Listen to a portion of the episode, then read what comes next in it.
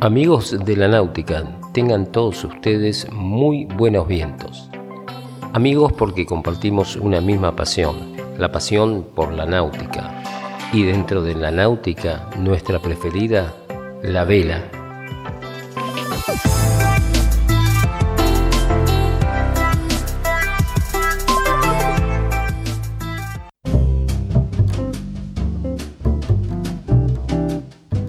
Si alguien ha visto en estos días a Sven Irving eh, por el puerto de la isla de Faila, en las Azores, avanzando muy lentamente con la ayuda de un bastón, le costará mucho creer que el cuerpo machacado de ese hombre de 82 años acaba de completar una travesía en solitario de 3.571 millas y 78 días de duración a bordo de una pequeña embarcación construida con sus propias manos en el garage de su casa. De hecho, su estado actual es el resultado de las muchas tormentas a las que el navegante sueco ha tenido que enfrentarse desde que soltó amarras en Alesund, Noruega, el pasado 30 de junio. La última aventura de Irving se ha desarrollado en cámara lenta, como su andar, a una velocidad media de dos nudos. En un momento explica que ha estado mintiendo durante casi toda la navegación con su equipo de tierra, ya que sus músculos se han marchitado debido a que apenas se ha podido mover durante los dos meses y medio que duró esta travesía, por eso el estado en el que se encontraba. En cuanto finalice la cuarentena que debe cumplir como manda el protocolo sanitario en las Azores, el navegante tomará un avión para volver a su casa habiendo cumplido el sueño de navegar en el mar de los Sargazos. Eso sí, en el tintero del marinero queda una aventura pendiente, alcanzar las antípodas con su microbarco. Irving zarpó de la costa noruega a principios de verano con la intención de llegar a Nueva Zelanda, pero pronto comprobó que la embarcación no estaba preparada para resistir las condiciones de viento y ola con la que iba a toparse en el Océano Índico, por lo que decidió fijar las Azores como un destino final del periplo. El X-Lex Minor, que el sueco diseñado, construido y navegado, es una bicicleta de montaña de los océanos, como él mismo define a su embarcación de 5.8 metros de lora por 1.23 de manga y un calado de 20 centímetros. No habrá mucho regatista fornido dispuesto a surcar el Atlántico Norte con semejante artefacto, pero Irving lleva décadas confiando en sus creaciones. Irving nació en Gotemburgo en 1939, es hijo de un oficial de la Marina Mercante. Estrenó en 1960 su primer vivienda, un viejo pesquero de 10 metros, atracado en un puerto del Báltico. Por aquel entonces trabajaba de mecánico naval y no tardó en gastarse todos sus ahorros para comprar su primer velero. Dos años después, apenas cumplidos los 22, se construyó un barquito de 4.75 metros con el que navegaría durante siete años por las costas de Suecia, Noruega y Dinamarca. Ya en 1968 compró un barco de 12 metros a bordo del cual navegó hasta Río de Janeiro. Sin embargo, nada más llegar dijo, un barco grande tiene problemas grandes, por eso nunca volveré a navegar en uno, regresaré a los chicos, estos solos dan problemas pequeños. Y eso hizo, construyó una embarcación de 4 metros para volver a cruzar el Atlántico, una proeza, pues apenas cabía tumbado y el agua, la comida y la ropa que tuvo que racionar hasta extremos delirantes. En 1970, a los 31 años, construyó otro diminuto velero en la bodega de la casa de su madre, al que llamó Bris 1, con el que alcanzó la diminuta isla Santa Elena en el hemisferio sur. Otra memorable hazaña sobre 6 metros de madera contrachapeada. Para ampliar sus conocimientos de construcción naval, trabajó en Inglaterra con Dick Newick en el catamarán con el que Mike Birch ganara la ruta del Ron de 1978. También lo hizo con el diseñador norteamericano Walter Green, otra leyenda del diseño de trimaranes de los 70 y 80. De ambos adquiriría conceptos muy claros sobre los materiales y su resistencia, que más tarde aplicaría sobre cada uno de los diminutos veleros que armó. En 1989 regresó al Atlántico navegando desde Suecia a Nueva York, Irlanda y Terranova. ese año se retiraría de los males tras contraer matrimonios con una pintora sueca. Durante 15 años, el nórdico no dio señales de vida en su ámbito marino hasta que en el 2005 se supo que estaba construyendo un nuevo velero de 27 pies con el que meses después navegaría de Suecia a Florida junto a un amigo. En 2008 empezó a fabricar el Irving.com, un velerito de 4.60 metros y 1.30 de manga, al que por primera vez en esa eslora colocó un palo de mesana en el que sujetó el piloto de viento y un remo a modo de timón. Un engendro maravilloso que le llevó por esos mares. Tras probarlo por el Báltico, en 2011 empleó 45 días en navegar la distancia que separa las islas portuguesas de Madeira y Martinica. Una travesía lógicamente en solitario. Solo cabe uno a bordo, que concluyó felizmente y que le dio nuevos ánimos para emprender lo que él llama el viaje definitivo, una vuelta al mundo sobre 3 metros de velero. La salida de ese viaje definitivo se retrasó hasta 2018 con el sueco luciendo 78 primaveras y no se hizo sobre los 3 metros de velero sino sobre 5.76 metros la eslora del Exle. En mayo de ese año soltó amarras en Irlanda con la intención de llegar a Nueva Zelanda casi un año más tarde. Sin embargo, la aventura apenas alcanzó los dos meses de duración, lo que tardó Svin en asumir que su barco no estaba preparado para llegar a las antípodas en las aguas del Índico. Pero Svin Irving nunca se dio por vencido. Nada más llegar a Suecia tras su frustrada travesía a Nueva Zelanda comenzó a construir Exle Minor, el último de sus microbarcos. Seguía soñando en Oceanía, pero esta vez se ha despertado en las Azores. Ahora bien, nada de hablar de fracasos o decepción. Lo suyo es el éxito constante de un amor irreductible por el mar y la vela, en el que poco importan las esloras, la distancia o la edad. Felicitaciones, excelente navegante y constructor.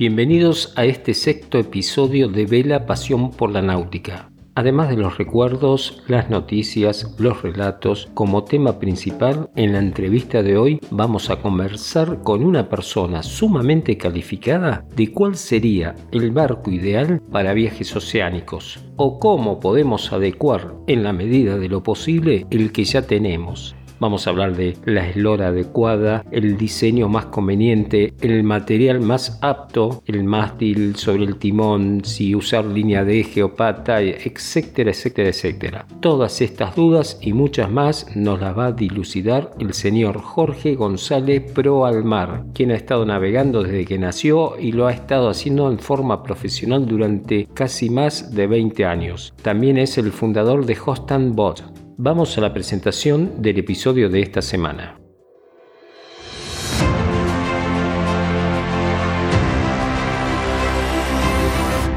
Pela. Pasión por, por la náutica. Un podcast de Jorge Conte.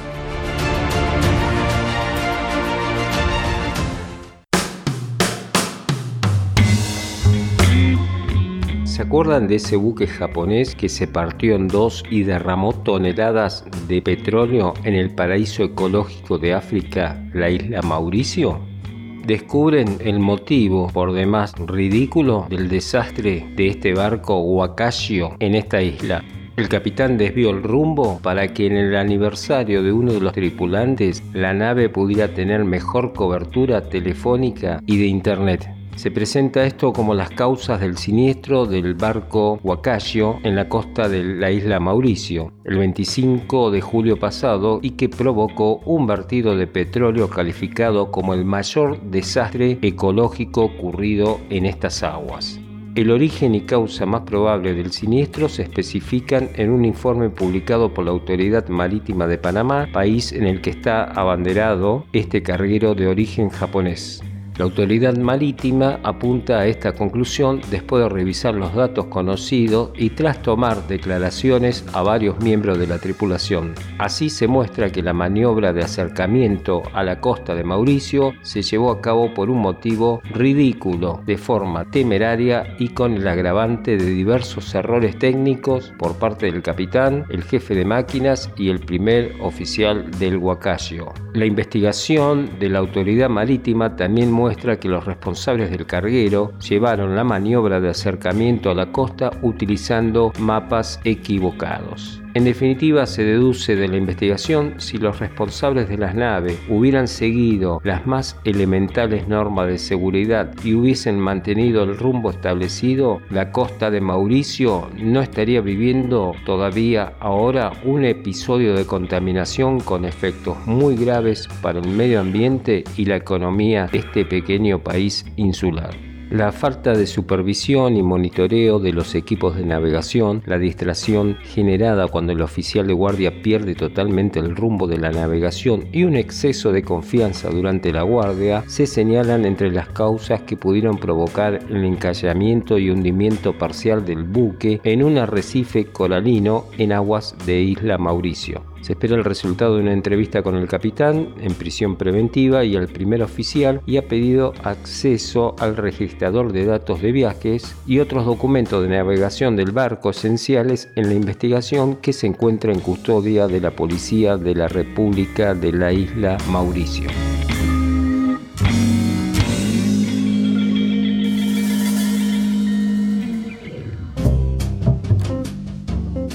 La Vendette Globe 2020 va camino de ser una edición excepcional, excepcional, excepcional. Esta vuelta al mundo a vela en solitario, sin escalas y sin asistencia, ya cuenta con una flota de un tamaño récord, ya que 33 competidores están ahora registrados para estar en la línea de salida del ELESAP de Olón el 8 de noviembre. La rueda de prensa oficial de la novena edición de la Vendée Globe se celebró en el Palais Broguignard de París. El evento reunió a tantos marineros, socios, organizadores y periodistas como fue posible en un hito importante 52 días antes del inicio de la carrera en solitario, sin escalas y sin asistencia, que se perfila como un evento excepcional en todos los ámbitos. Participarán tanto como grandes campeones como novatos. Hay 18 novatos marineros que se enfrentan a esta gran competencia por primera vez.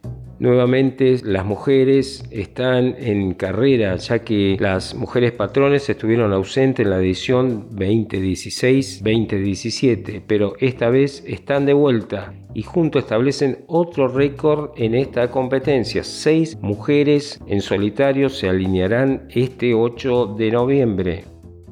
Ganar el Vendor Globe implica muchos factores diferentes, un proyecto bien organizado, un barco rápido y confiable, talento y suerte. Algunos competidores reúnen todos estos elementos y están decididos a desempeñarse bien, pero para otros el resultado final no es la única preocupación. Algunos participan por primera vez para adquirir experiencia o para cumplir un sueño de toda la vida. La Vendée Globe es la única carrera de este tipo en las que las carreras y las aventuras se unen, mirando más allá de la carrera en sí, todos los regatistas compartirán un destino común al enfrentarse a los elementos, enfrentarán sus propios límites y atravesarán algunas emociones extremas. Todos comparten el deseo de completar el viaje en solitario de 21.638 millas que les llevará entre 70 y 100 días. El atractivo internacional de esta Vendée Globe ha seguido creciendo ya que hay 10 no franceses, 2 nacionalidades duales y 9 naciones. En cuanto a las edades, tenemos desde el más joven, el suizo Alain Roura, de 27 años, y el mayor es el popular veterano Jens Lecam, que a sus 61 años hace fila por quinta vez. En una carrera oceánica tan agotadora como esta, a menudo es la durabilidad y la experiencia lo que marcará la diferencia. De hecho, muchos de los patrones tienen entre 40 y 50 años, prueba de que la vela es un deporte para toda la vida y la Vendée Globe un desafío único y duradero. En cuanto a la tecnología de los barcos, la clase IMOCA ha fomentado avances en el falling estas alas submarinas que elevan los barcos por encima del agua para ofrecer velocidades aparentemente imposibles para estos monoscascos de carbono de 60 pies. Las simocas de 60 pies se han convertido en máquinas más complejas son mucho más rápidas pero cobran un precio considerable en términos de comodidad del patrón. Ese puede ser el precio a pagar ya que en el tiempo de referencia fijado por el último ganador fue de 74 días, 3 horas y 35 minutos. Parece muy probable que sea superado. A estas altas velocidades ocurren otros problemas que hacen la vida a bordo cada vez más difícil y ponen a prueba más que nunca la capacidad de hombres y mujeres para resistir el ruido, los golpes, las sacudidas y los movimientos incómodos durante días y días. Estas carreras oceánicas en solitaria son sin duda uno de los deportes más adecuados para un distanciamiento social extremo, pero dar la bienvenida al público en el puerto de salida es un gran desafío en estos tiempos difíciles. Por lo tanto, este abrirá las puertas el 17 de octubre, pero su acceso estará sujeto a un sistema adaptado a las medidas sanitarias vigentes. La capacidad de recepción se limitará a 5.000 personas al mismo tiempo, con una gestión del flujo en tiempo real y una dirección de circulación impuesta en las zonas interiores. El acceso al público es gratuito, pero el público debe realizar una reserva obligatoria con antelación. Los detalles del registro se comunicarán en breve será obligatorio el uso de tapaboca o barbijo, así como el respeto a todo distanciamiento social al entrar al evento. Esta va a ser una organización ágil en contacto permanente con las autoridades competentes para adaptarse constantemente a la situación cambiante.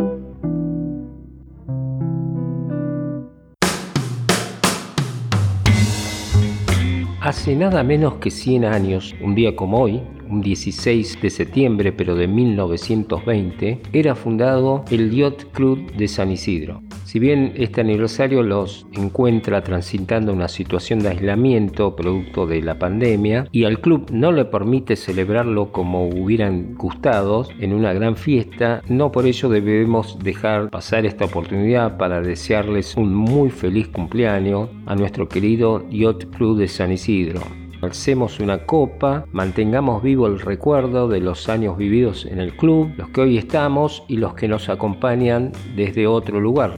Yo soy uno de ellos, ya que mi primera experiencia náutica tuve la suerte de realizarla en, ese club. Allí hice mi curso de timonel, hará como 30 años más o menos, con el señor Lito Nagel, si mal no recuerdo. Casi lo llevo muy, muy adentro de mi corazón al club, a su escuela, al Corbeta Uruguay. Fue mi primer salida a navegar en un H-19, el mate cocido, por el río de la Plata. En una tarde del 1920, el futuro primer presidente, el mayor Luis Alberto Manrique Soto, lideró una recorrida con un grupo de amigos y luego socios fundadores por un baldío del arroyo Maldonado en Palermo, en la zona del Parque 3 de Febrero. Ahí se decidió el rumbo que miles de fervientes náuticos seguirían hasta el presente. Nacía un 16 de septiembre de 1920 y por aquel entonces lo llamarían Club Náutico de Palermo. Luego de las primeras construcciones realizadas para albergar la masa societaria, que al tercer año ya alcanzaba la cifra de 429 deportistas. Se realizaron las primeras regatas de remos que contaban incluso con la ferviente participación femenina, generando un espacio de éxito propio en esa institución que perdura hasta el presente. El a vela asoma en 1925 se empieza a enseñar natación. El profesor Caraciolo, quien fuera el que enseñara a nadar a Víctor Dumas, en 1933, la Escuela de Timoneles, fundada tres años antes, contaba ya con 40 alumnos quienes participaban en regatas internas a efecto de maximizar su aprendizaje.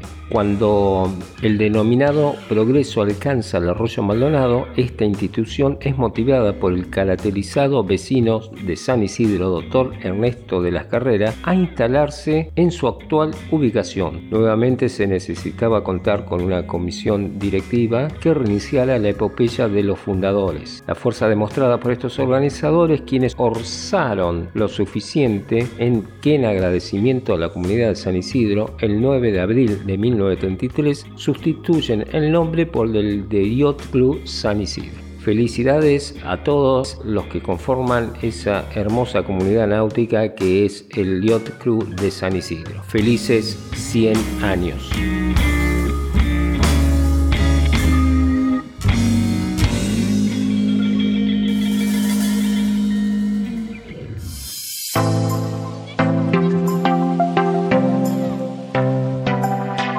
Entrevista de hoy vamos a conversar con una persona sumamente calificada de cuál sería el barco ideal para viajes oceánicos o cómo podemos adecuar en la medida de lo posible el que ya tenemos. Esta persona obviamente tiene muchísima experiencia, ha estado navegando desde que nació y lo ha estado haciendo profesionalmente durante casi 20 años. Hizo cinco cruces del Océano Atlántico, siendo el primero en solitario. Enseñó cursos de navegación en la Universidad de Kennedy, realizó varias docenas de clínicas oceánicas en América del Sur, el Caribe y Europa.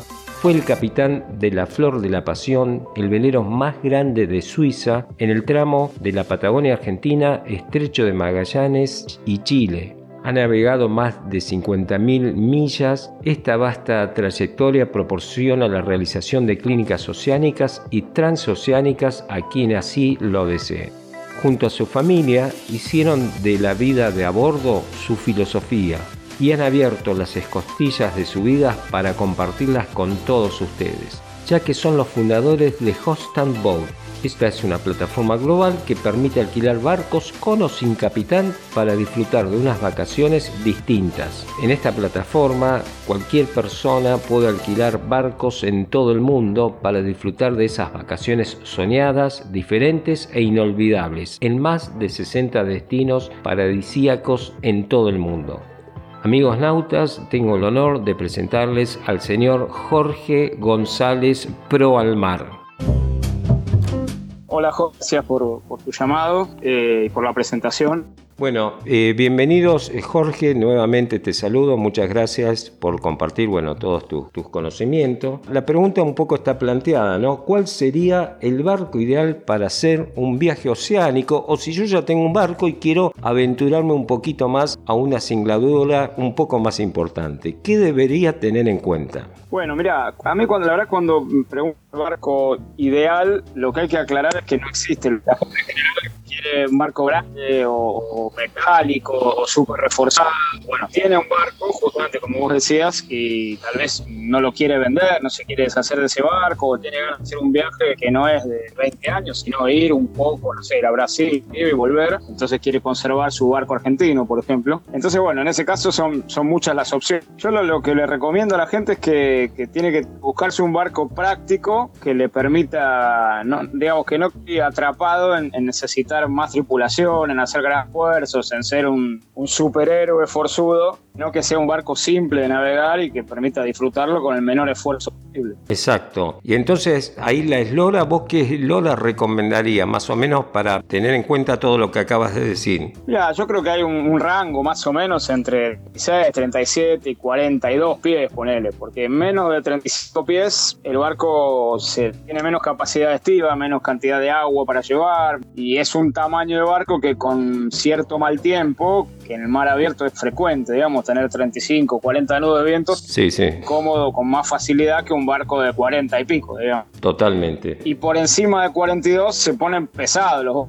porque los barcos crecen exponencialmente, no es solo sí, sí, sí, obvio. La manga, el peso, el tamaño de los cabos, el peso de las velas, la cadena, el motor, todo. Entonces eh, se empieza a ir de las arriba de 42, 44 pies, ya se pone medio. si el barco tiene un solo mástil, por ejemplo, la mayor se empieza a poner muy grande y pesada, ir a tomar rizos cuando un 46 pies ya está medio ahogado, ya hay que ir con bastante oro, en fin. Totalmente. Así que yo creo que entre 36 y 42, sí, poner un número. ¿Entre cuánto? No te escuché el último, ¿entre? En 36, 37 y 42, 43 pies, no, no hay ninguna regla, obviamente, pero depende de la tripulación, porque Totalmente. Si van a navegar cinco amigos y van a tener mano de obra de sobra, bueno, es una cosa, si es para sí, una familia, un matrimonio grande, o si es para un navegante solitario, una empieza a tener importancia eso el tamaño. ese rango tiene la, la comodidad, la seguridad y no es tan pesado de llevar y de mantener y de limpiar el fondo, pintar, etcétera, de pagar amarras, etcétera. Se reducen mucho las, las complicaciones en ese rango, exactamente. Y en cuanto al, al material del barco, ¿Vos qué, qué, nos puedes comentar sobre esto? Mira, en general la, gente pretende que use sea súper fuerte y entonces hay una tendencia a creer que arcos de, de, acero son lo más fuerte que existe. Y es verdad, es más fuerte, pero tiene sus contras. Yo creo que lo más práctico para el navegante promedio es la fibra de madera son hermosos, pero siempre tienen más mantenimiento, sobre todo si le das un uso intensivo. Los barcos metálicos son muy aptos para las altas latitudes. Si vas a navegar en Ushuaia, es muy lógico tener un barco metálico. Si vas a estar en, en el Caribe, no es nada lógico tener un barco metálico. Va a morir de calor, es un barco pesado, con poco viento, nota la diferencia de peso. No es lo, lo, digamos. Pero eso no tampoco hay ninguna regla. Digo, hay, barcos de la Antártida y está lleno de barcos metálicos en el Caribe. La verdad es que lo más práctico, el, barco que mejor prestación tiene en realidad es un barco de fibra. Totalmente, sí, pienso igual. Aparte, bueno, en general son barcos ya de serie donde están todos extremadamente probados, ¿no es cierto? Que así, bueno, quizás sea lo, más conveniente si uno navega dentro de las latitudes eh, normales, ¿no? Irse a las altas. Y en cuanto al aparejo, ¿ahí qué podíamos decir? Mira, yo tuve cinco, perdón, cuatro ketch y, después tuve tres barcos de, digamos, aparejados a cúter, pero de un solo palo me refiero. Eh, sí. Los ketch son, para mí son excelentes, ¿viste? Uno ve la historia los grandes navegantes, que sea de Montesier, de Vito Dumas, de Slopum, de, de y los barcos de dos palos son muy buenos porque se repartir la bélica, entonces vos podés, no te, no te andás peleando con una motor gigante, digamos, sobre Exacto. todo barcos de arriba de 40, 40 y pico. Eh, pero bueno, la verdad es que no hay, no, está casi en desuso el aparejo Ketch, entonces la grandísima mayoría de los barcos tienen un mástil. Entonces, bueno, yo creo que teniendo un mástil ¿Qué, se le puede pedir a un barco de un mástil pasante? Que contrariamente a lo que se cree, solo influye para, la, para el trimado, digamos, para el, para el ajuste del mástil en materia de regatas, no es verdad solamente eso. Un aparejo, un, mástil pasante, a la hora de un accidente, en caso de que se rompa el mástil, es una, un gran para implementar un mástil de fortuna. Mientras que un palo sobre cubierta se parte, se cae todo y no hay cómo pararlo después, porque apoya sobre la cubierta. Totalmente. En este caso, es obvio uno sale pensando en romper el mástil, pero bueno, si pasa, te va en mejores condiciones con un mástil pasante. Totalmente. Es que muchos modernos tienen un solo benque por banda, que antes tenían dos obenques, uno benque, dos obenques bajos sí, por sí. banda, uno hacia pro y otro hacia popa. Eso, la verdad que es mucho más seguro y mucho más relajado para el mástil que el sistema moderno de un obenque por banda y baby style. Trabajan muchísimo ese obenque único y ya me ha causado, por eso lo digo, eh, con dos obenques por banda va mucho más, va más agarrado el mástil. Va. Sí, te da más tiempo en el caso de que veas una rotura, tenés por lo menos unos segundos más como para hacer un virar y claro, claro, claro, no, está bueno, está bueno, realmente está, y, poner otro Stein más de pro. Sí. Y lo, que pasa es que ese barco ya está hecho, geniado para tener un solo benque por banda. Es medio difícil agregarle otro. Ah, perdón, vos me dijiste otro style. Otro style. Por ejemplo. Sí. Sí. Bueno, y esa es otra medida de, estación de un barco, si no la tiene, que está bueno porque te permite vela más chica, tipo un tormentín, para no depender de la vela de enrollar, que después de cierto porcentaje queda, demasiado bueno. Eh, entonces te permite tener una, una velita chica, o más de una, si fuera el caso. Antiguamente, antes que existiera algunos navegantes, Montesier, por ejemplo, en el Joshua, tenía dos styles paralelos. Entonces vos podés llevar un Genoa y al lado llevar puesto con los mosquetones que un rizo, por ejemplo. Bajás una, subís la otra, esa es la, la, la el peeling, sería este sistema, digamos, antes que existan los, sí, sí, sí. y los enrolladores. Y bueno, y vos tenés ahí tres vela que además tienen la ventaja de que funcionan al, digamos, el 100% de su superficie, no como la vela enrollada que le queda todo sí, sí, adelante. Obviamente, si se puede tener un enrollador es muy práctico. hay gente que no le gusta porque, no sé, por la performance, por lo que sea, o si no tenés el dinero, simplemente, vale bastante caro un enrollador. Sí. dos cables paralelos, adaptás una vela y tenés un Genoa y un foque que rizado es un tormentín.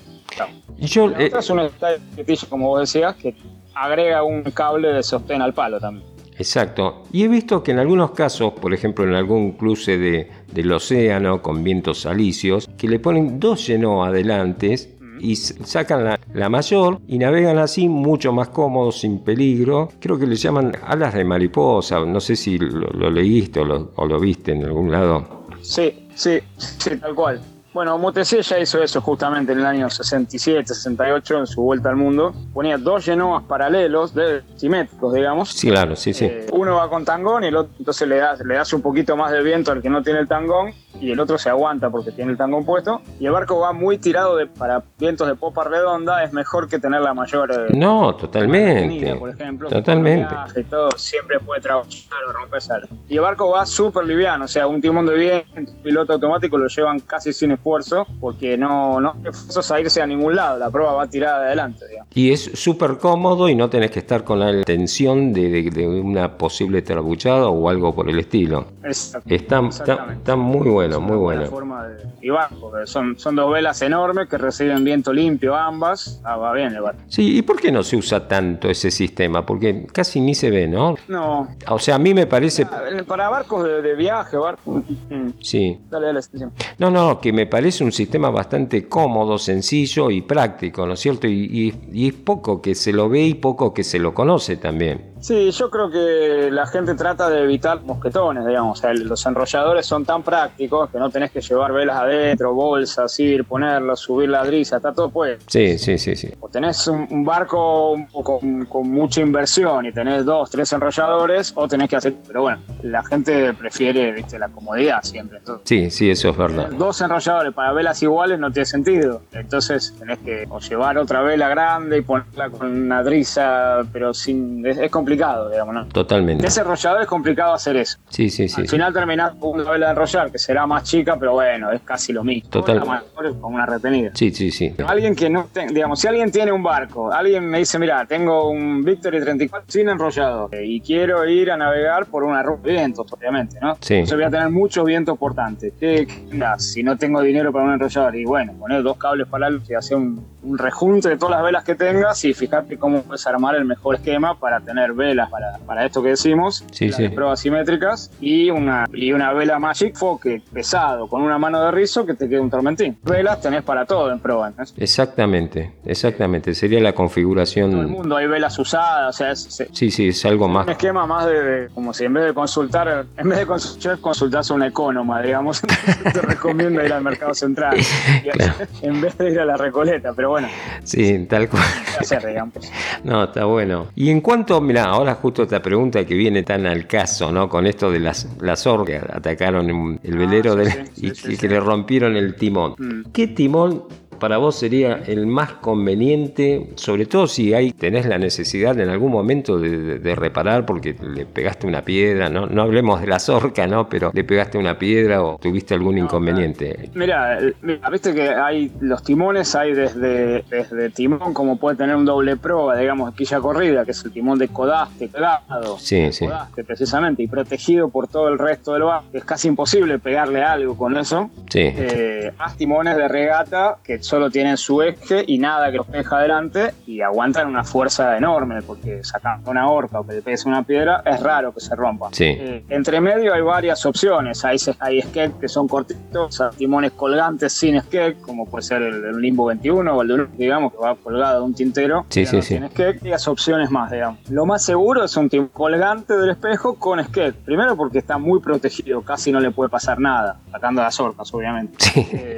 y segundo, porque es, vos lo tenés ahí a mano, digamos, es como lo que te decía del mástil. En caso de un problema, vos podés Lo reemplazás. sobre un mástil pasante. Esto es lo mismo, vos lo podés descolgar como una puerta acá de su bisagra y hasta podés llevar sobre cubierta tranquilamente un igual o parecido con, con tinteros y lo colocás. Aún en caso de orca, incluso vos podés tener en cubierta Sí. eh, un timón, una tabla, digamos, con, con los, con los pernos machos y sacás el viejo, lo, lo tirás o ves qué haces y colgás el otro. Además hay que son más seguros son más arreglables. Mientras que un timón espada, barco de diseño tipo de regata, como la mayoría de los barcos modernos se hacen hoy en el mundo, Sí, tenés que... si se rompe por algo no puedes hacer, no puedes llegar al timón de afuera. No, no, no, tenés que sacarlo directamente de, de fuera. eje, ya está. No te digo que la, la rotura de timones es una causa frecuente de abandono de barcos en el mar, mucho Obviamente, más que la rotura de mástiles. obviamente. Eh, no puedes hacer nada prácticamente, entonces es complicado eso. Totalmente, Así que total. nada, los- digamos, con esquer o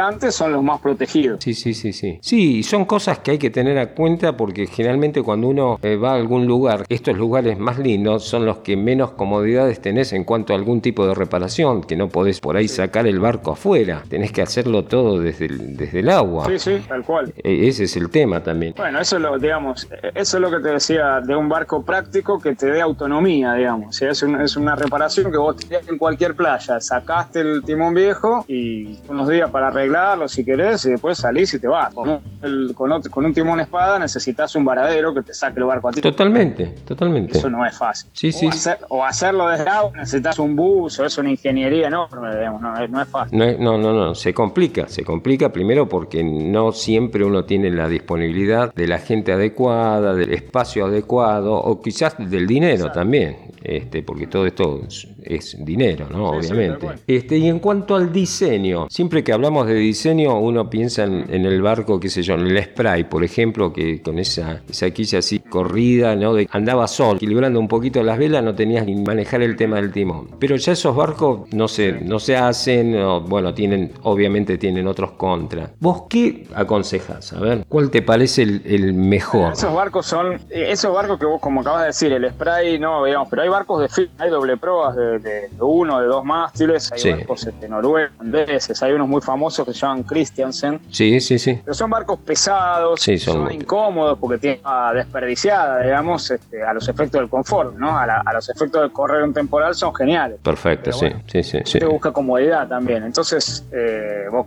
cualquier 40 pies de los últimos 15 años, Benetton, Bavaria, lo que sea, tienen dos camas dobles en popa. Claro. Y estos barcos pueden tener a lo sumo una conejera. Entonces, Sí, claro, sí, sí, sí. Está. Eh, son barcos de culto, digamos. Alguna gente los tiene, los que los adoran. Que tiene dos camas dobles en popa, ni loco le, achica la popa, digamos. No, por Pero supuesto, por Esos supuesto. barcos existen y son muy seguros de todo punto de vista, por su construcción, por su timón, por su mástil, tienen todo lo, lo- lo que, lo que venimos hablando, digamos. Sí, Pero nada, la gente tiene el barco que tiene y me parece que lo que en todo caso se puede tener en cuenta es que un, para viajar muy bueno que el barco tenga estabilidad de forma, digamos, que un barco con pantoque vivo, un barco medio gordito, digamos, Sí, tenga buena manga y buen apoyo para que no escore así nomás, que no sea tierno, digamos, porque Sí. veces cree que el barco es más duro porque tiene más quillote, pero el quillote trabaja cuando tomó cierto ángulo, entonces vos vas siempre con un grumete es un barco durísimo, son barcos que navegan con 30 nudos a la mayor, no usan rizos en las regatas de grumete. sí, sí, sí. Pero andás, se puede, ¿viste? No. O sea, va todo escorado, vas siempre mojándote, mojándote, entonces... Sí, haciendo cuerpo tierra cuando tenés que virar porque la...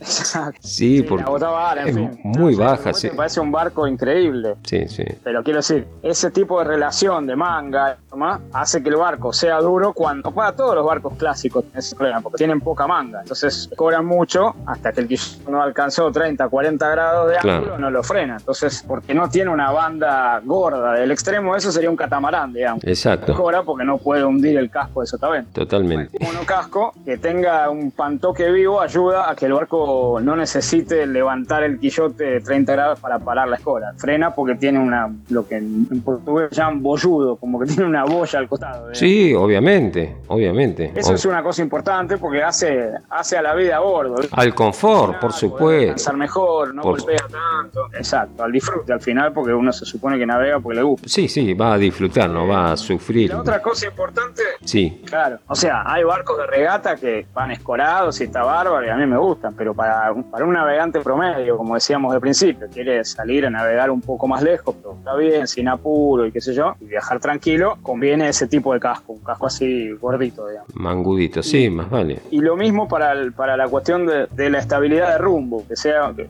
que es otra vez, digamos, los barcos regata navegan muy bien porque tienen cinco o seis personas colgadas en la banda, alguien timoneando un tiempo. Todo el tiempo, No, sí. nada, no se queda el barco andando y todos se van a dormir y tal. Entonces, eh, la estabilidad de rumbo es importante también. O sea, un barco que tenga, por ejemplo, el skate ayuda a eso. Obvio, sí, sí. Lateral, y yo te ayuda a eso también. O sea, nada con el plano lateral, o sea, toda la superficie lateral que el barco tenga para frenar su, su deriva y su abatimiento. Claro. Y su tendencia a irse a la bolsa, además, ¿no? Obviamente. Entonces, barcos que tengan buena estabilidad de rumbo, después lo lleva cualquier timón de viento, piloto automático lo lleva y cualquier timonel lo lleva además. Y también hace a la, a la vida voz, ¿no? Cosas que se le podrían pedir a un diseño, digamos. Sí, tal cual. He escuchado que vos has comentado en varias oportunidades el tema de la línea de eje en comparación con la pata. Los pros y las contra de uno. Siempre volvemos quizás a lo tradicional, pero ahora está muy en auge el tema de usar la pata, ¿no? No sé por qué. Es el, es el confort y es la cosa que se impone porque los lo, lo hacen así, digamos. Es, cuando funciona es perfecto, pero si vos me decís, mira, estamos, o sea, volvemos al tema, estamos de un navegante promedio y un bolsillo promedio. Si vos me decís, mira, me voy a comprar un Hanse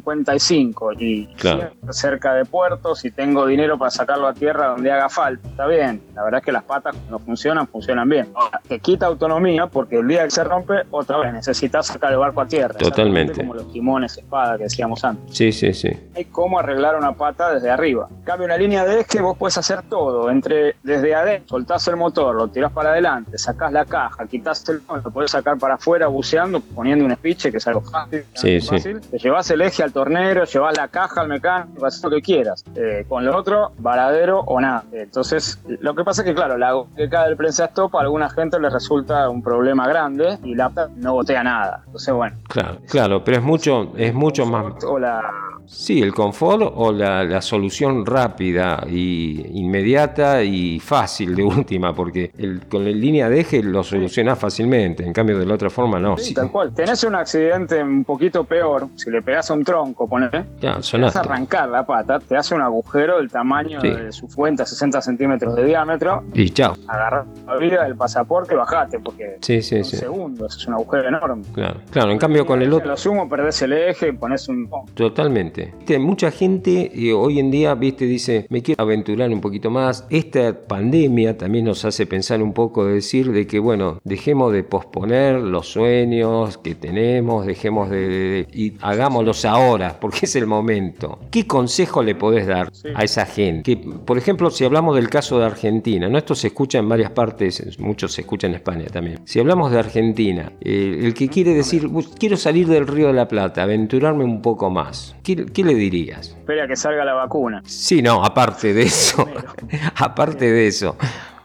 Que por ahora se quede en la casa, que se cuide ahora para llegar vivo a la vacuna y, después pueda concretar sus sueños y no los postergue. Eso. Sí, totalmente. Estamos hablando de una vez de Hay vacunas. un tema de, de- mirá, el, el tema es que depende mucho, digamos, si, si alguien tiene un barco en la Argentina, quiere ir a Brasil un tiempo, bueno, hay que preparar el barco, irse a Brasil y en un momento vuelve y tal. Si lo que quiere es hacer un viaje más largo, ahí entra en juego el tema del valor de los barcos. O sea, si, el- si vos me el Caribe, quiere ir al Mediterráneo, quiere ir a Turquía, Egipto, la verdad es que arrancar desde la Argentina, desde el sur, de- con barcos que por razones de mercado, que todos conocemos, van carísimos comparados con lo que hay en, Sí, en Europa. en sí, Caribe, totalmente. Es medio complicado, porque la verdad que lo más es venderlo y comprarse un barco afuera. Y Sí. no van a poder llevar a la Argentina, porque no se puede, ¿eh? pero bueno, si alguien realmente que quiere navegar dos, tres años o más por afuera, lo práctico es hacer eso. también. Ahora, si quiere conservar su barco y lo quiere con ese barco porque lo quiere, por lo que fuera, bueno, hay que hacerle Sí, un poco todo esto que estuvimos hablando. que en general, claro, pero que en general es más trabajo que, que, que dinero, digo, porque no, no son cosas que no, no tenés que hacer el barco a nuevo, digamos, son, Totalmente. La mayoría de los barcos... aclaración importante es que. Sí. Sí, decime, decime. No, que la- aparte la mayoría de los, de los barcos que están navegando, por ejemplo en el caso del Río de la Plata, son de una época en donde los materiales se usaban, ¿no es cierto? O sea que el espesor de, de- de fibra era bastante importante, son barcos bastante duros, eso hay que tener en cuenta, quizás ahora no sea tan así. Sí. En- Entonces quizás un Sí, barco de sí, 20, sí, ese es 30 el años... esa construcción. Claro, viste, yo por ahí le tengo más fe a un barco de 30 años que a un barco nuevo, no sé, por lo menos de lo que conozco, ¿no? eso, eso rige también rige también para barcos europeos, ¿eh? o sea, acá los barcos que se hacían en los 80, en los 90 son mucho más fuertes que lo que se hacen ahora, eso sin duda. Eso se Claro. rige hasta, hasta un propio astillero, vos agarras un Veneto del Sí. 88 mucho y es mucho más fuerte que un Benetton nuevo. Yo tengo un llano del año 90, es un barco fuertísimo. Sí, He visto sí, algunos sí. nuevos que la verdad que no son ni la mitad. Entonces, eso eh, pasa en todos lados. Eso es bueno. Pero bueno, por eso, el- una aclaración antes que todo esto que dijimos, ninguna de estas cosas es una regla, ni mucho menos. No, totalmente, o sea, sitios. es como lleno de hecho, nosotros, nosotros los, las últimas, las últimas, espera, ¿cuántas son 12? Qui- Como las últimas 15.000 millas, las hemos navegado en Bavarias, en un Bavaria 44 y ahora en un Bavaria 42. Y los dos tienen timón espada, el palo apoyado sobre Claro, uno ven que bajo por banda y pata. O claro, sea, claro. eh, no, hay, no hay una regla de eso. Este, claro. Por ejemplo, el año pasado tuvimos un problema con la pata, tuvimos que sacarle el barco a tierra. ¿En dónde estábamos? En Mallorca, lugar poco recomendable para la economía. Sí, sí, Eh, totalmente. Sacar el barco salió un montón de dinero, arreglar la pata, salió carísimo. Si hubiera sido una línea de eje, lo arreglaba yo con lo sumo al torneo que tuvo la hora de trabajo. Exacto. Entonces, por eso te lo digo. El- Voy a seguir navegando con este barco, pero bueno, pasan esas cosas. Totalmente, obviamente el barco ideal no, no existe, hay que tratar de adecuar el que o el que uno tiene, bueno, comprar el que uno pueda y bueno, ir ade- adecuándolo. Bueno, Jorge, realmente te agradezco mucho este tiempo que nos, nos has dado y bueno, todos estos consejos que realmente son sumamente importantes, sobre todo bueno, para la gente que está con ganas de, estirarse un poquito más en cuanto a las singladuras. Realmente te agradezco mucho, muchísimas gracias, un abrazo enorme y muchísimos saludos, bueno, a toda tu familia que está ahí siempre con vos, apoyándote en todo y bueno, llevando adelante esto que es Host and Bot. Bueno, muchas gracias a vos por, por la charla, por y bueno, saludos a la, a la gente que está escuchando. Hablamos cuando quieras, estamos acá, ¿vale? Dale, buenísimo, muchísimas gracias. Jorge González Proalmar. Un gran abrazo. Dale.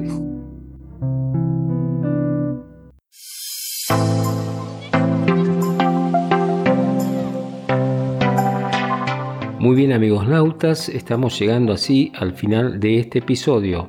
Como es habitual, este último bloque está dedicado a un relato, un cuento, un poema o fragmento de algún texto siempre referido a la náutica. Hoy preparé un cuento que habla de estos personajes que podemos encontrar siempre en el río, estos verdaderos profesionales del mar, del río, de los barcos, y que siempre, siempre están sumamente orgullosos de su profesión y de su trabajo.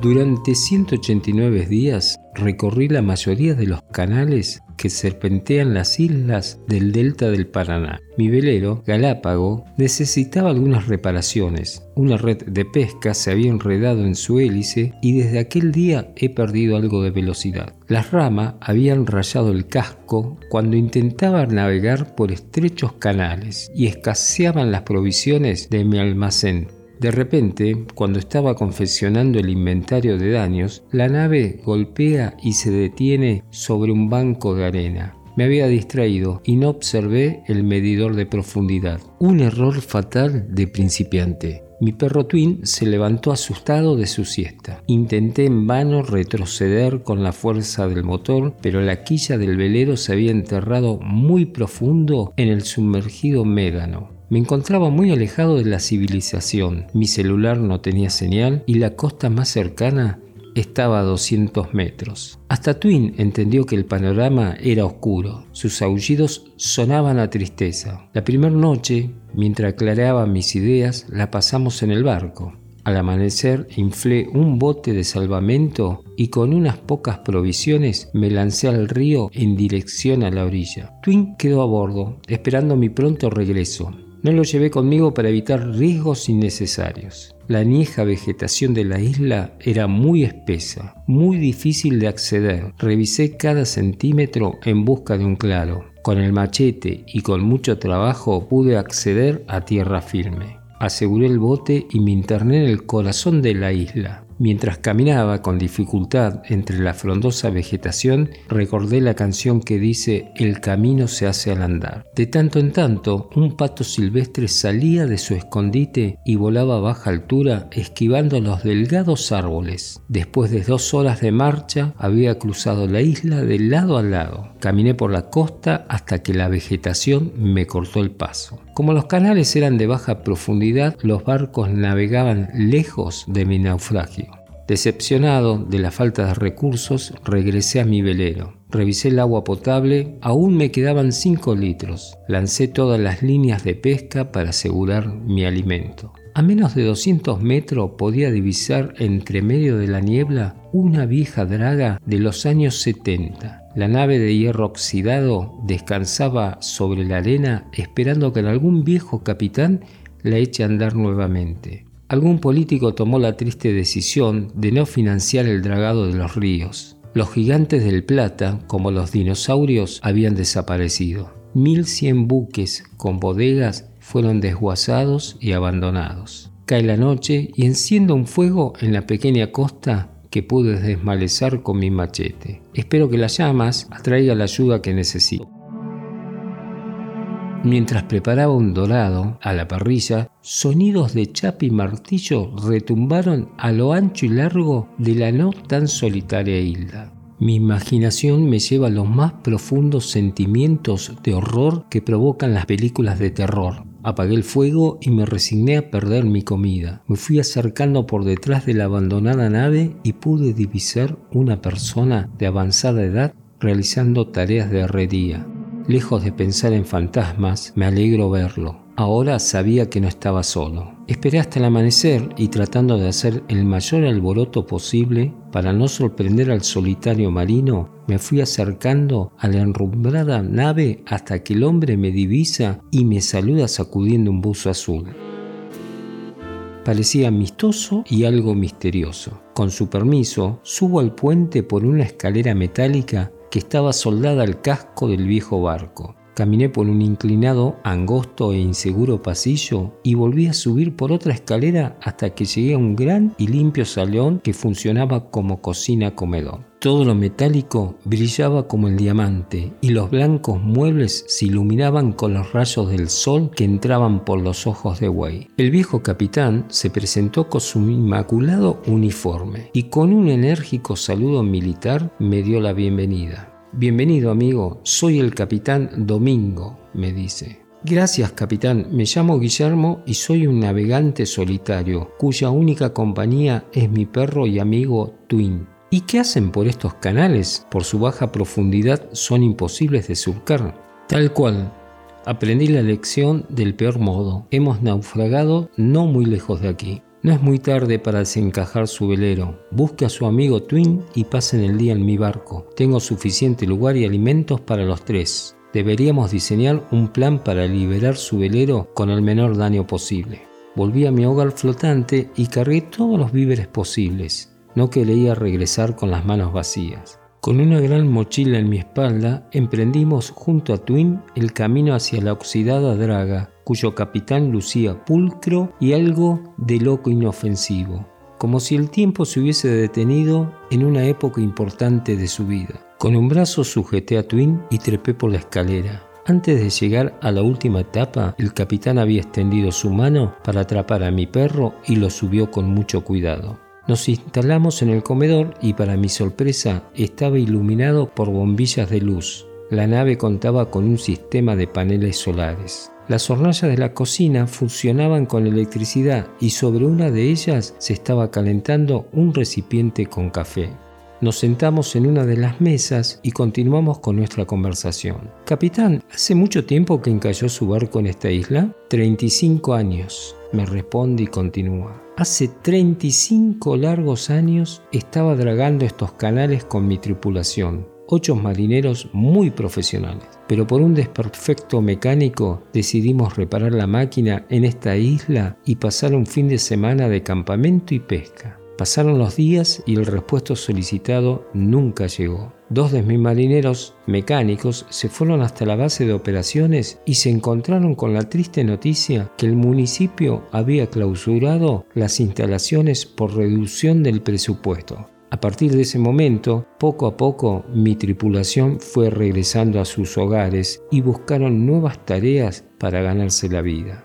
Por mi terquedad y por la pasión que siento por este barco, alcancé la locura y la soledad extrema. A veces me arrepiento y sueño con el tipo de vida que hubiese tenido fuera de este uniforme de capitán. Sentí tristeza y admiración por este marino de ley. Me sentí unido a su pasión y a su locura. Por un instante nos quedamos en silencio y como si el viento se llevara los malos recuerdos, nos sentamos a diseñar el plan para rescatar a Galápago y nos pusimos a disfrutar de una buena taza de café. Después de algunas semanas y de varias reparaciones, mi velero volvió a navegar.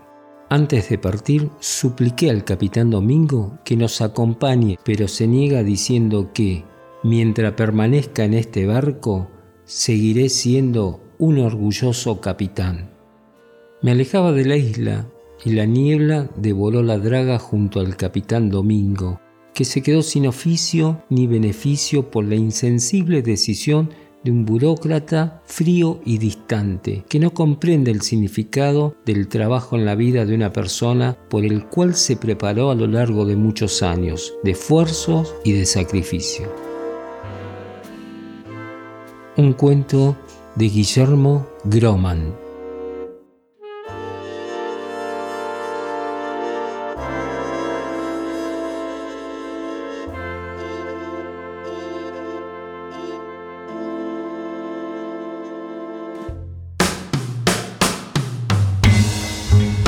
Así llegamos al final de este episodio. La cita es el próximo en esto que es Vela, Pasión por la Náutica.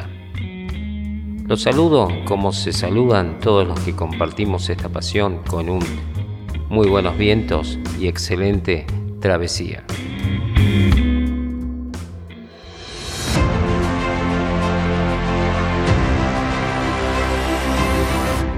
Vela pasión por, por la náutica. Un podcast de Jorge Conte.